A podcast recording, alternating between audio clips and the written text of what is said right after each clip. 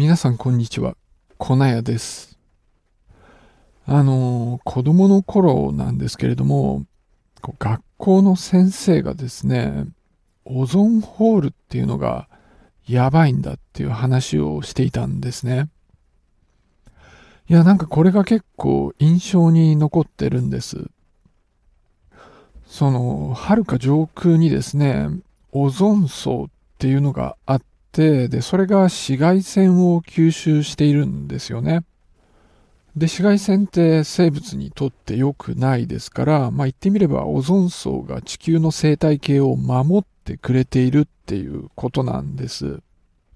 ただ、南極とか北極にはそのオゾン層がない場所、オゾンホールっていうのがあって、で、しかもそれがどんどん大きくなっていってるっていう、まあ、そんな話をしてたんですよ。で、いずれこれがまあ大きくなって、日本でも日中外を歩けなくなってしまうみたいな話をしていたんです。で、しかもこれっていうのが人間によって引き起こされたものなんだっていう話をしていて、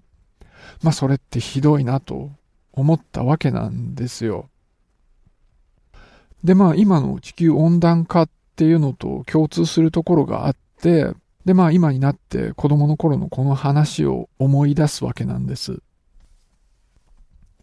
ただ、以前はですね、このオゾンホールがやばいっていう話はしょっちゅう取り上げられていたんですけど、最近全然聞かないですよね。でも、オゾンホールってまだ実はあるんです。それでも話に上がらなくなってるんだけど、それは、まあ、この問題がとりあえず解決したからっていうところなんです。で、こういうふうにオゾンホールができてしまった原因っていうのが、フロンっていう物質のせいなんですね。あの、冷蔵庫なんかで冷媒として使われていたんですよ。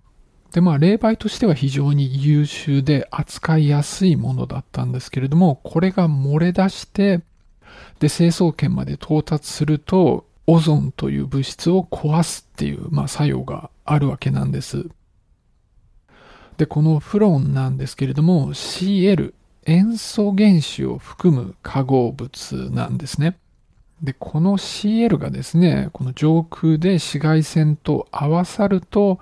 悪さをしてオゾンが分解されるっていう、まあ、そんな風に作用してたんです。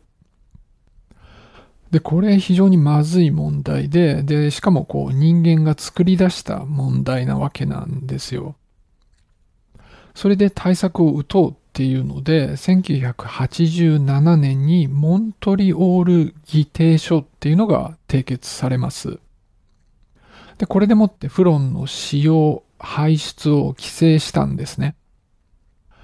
で、オゾンホールが最初に見つかったのが1982年のことなんですね。でも5年後には対策としてそういう国際的な取り決めが行われて規制されてるわけなんですよ。ただオゾンっていうのは結構長い期間残りますから、規制後もオゾンホールっていうのは大きくなり続けて、2003年に最大になったんですね。でもその後は、このオゾンホールが小さくなってきているんです。で、2019年にはですね、1982年に、まあ、初めてオゾンホールがあるって分かった時よりも小さくなったんです。そのオゾンホール自体は1970年代にはできていただろうって言われていて、だから今もまだオゾンホールはあるっていうことなんですけど、今後もまどんどん小さくなっていって、2050年頃には閉じるだろうって言われているんです。というわけなので、まあ、ちゃんと対策を打って、とりあえず目処が立っているんですよ。だからもう誰も騒いでいないっていうことになるわけなんです。で、これって大成功なんですよね。人間が作り出してしまったものなんだけど、大きな問題があって、で、それに対して、まあみんなが心配してたんだけど、国際的に協力して問題を解決したっていう、まあそういうことになるわけなんです。だから人間もちゃんとやればできるっていうことなんですよね。その、今は、まあ、すごく温暖化が問題で相当まずいなという状況にあるわけなんです。でも、ちゃんと対策をすれば対応できるんじゃないかっていうふうに考えることができて、で、そういうふうに信じさせてくれるのは、このオゾンの問題を解決したっていう、まあそういう成功体験があるからっていうのが、まあ、あるんです。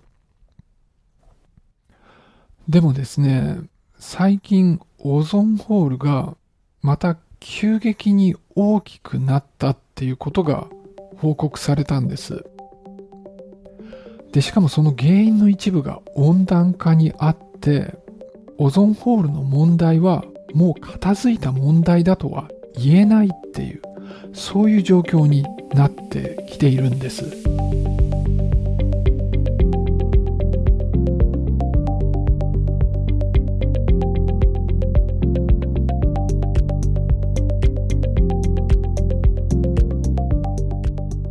2020年にですね、オゾンホールがまた急激に大きくなったっていうことが分かったんですね。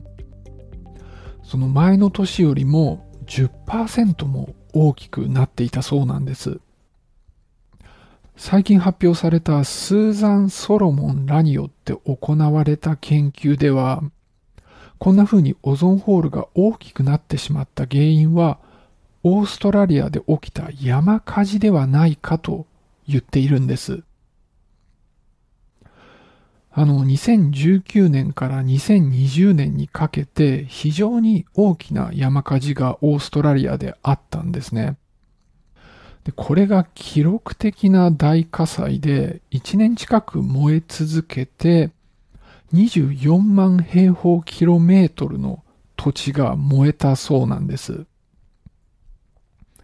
あの、日本の本州の面積が23万平方キロメートルなんですね。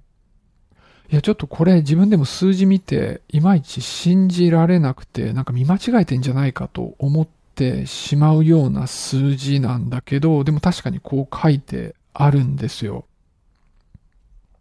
で、この研究では、この森林火災がオゾンホールの増大の原因ではないかって言ってるんですけれども、研究の中では大気の観測、シミュレーション、それから実験をしているんですね。で、その結果、あの山火事で放出された細かな粒子がオゾンの分解を引き起こしているっていう結論に到達しているんです。で、この内容でいくとですね、どうも細かい粒子っていうのが HCl、あの塩化水素を捕まえているっていうんですね。で、HCl だから、そのフロンと同じように CL があるわけなんですね。で、これが成層圏に行くとアクティブな形に変わってオゾンを分解しているっていうところで、まあ、まだまだいろいろわからないことはあるんだけれども、結論としてはこういうことだったんです。で、山火事っていうのは温暖化の影響でより深刻になるって言われているんですね。あの、より温度が高いですし、場所によっては乾燥するからっていうのがあるわけなんです。だから、オゾンホールの問題っていうのは一旦は解決したと思っていたんですけれども、温暖化の影響でこんな山火事がまた頻繁に起こるようになれば、オゾンホールがまた悪化していくっていう可能性があるっていうことなわけなんです。それからまた別の問題もあるんですね。あの、温暖化は当然大きな問題で、で、その対策としてはですね、二酸化炭素の排出を削減していくっていうのが、まあ一番重要なわけなんですけど、それが間に合わなくて、温度がどうしても上昇してしまうっていう時に、残された手段として、ソーラージオエンジニアリングっていうのがあるんです。これはですね、成層圏まで細かい粒子を人工的に打ち上げて、で、そうすると、その細かい粒子が太陽光を反射して、で、その結果、地球に到達するエネルギーが減って温度が下がるっていう、まあそういう技術なんです。あの、二酸化炭素の放出を削減するっていうのはどうしてもやんなきゃいけないんですけれども、それを十分行える、それまでのつなぎとして、こういう手法が検討されているんですね。でも、その、今回のこの山火事の件もですね、粒子が舞い上がると、こう、オゾン層が破壊されるなんていうのはよくわかってなかったんですよ。だから、まあ、全く同じ粒子ではないんだけど、このソーラージオエンジニアリングをやるって言って、粒子を巻き上げた時に、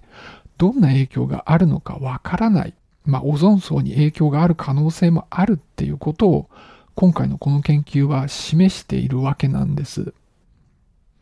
だから、まあ、こんな手法をやるにしてもですね、非常に慎重に行うことが求められるっていうことになります。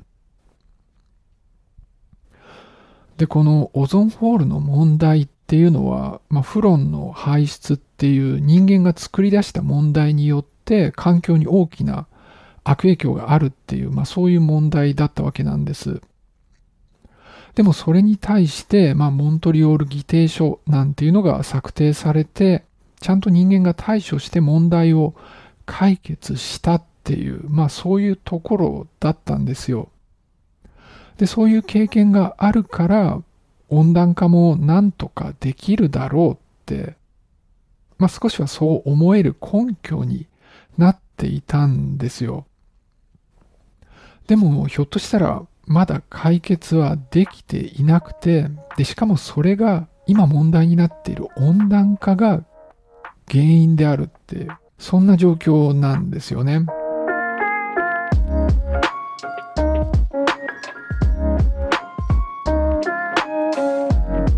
あの、前にもお知らせしたんですけれども、この番組、ツイッターアカウントがあるんです。で、それが、アットポッドサイエンティストまあ、カタカナでポッドサイエンティストで検索していただければ見つけられると思います。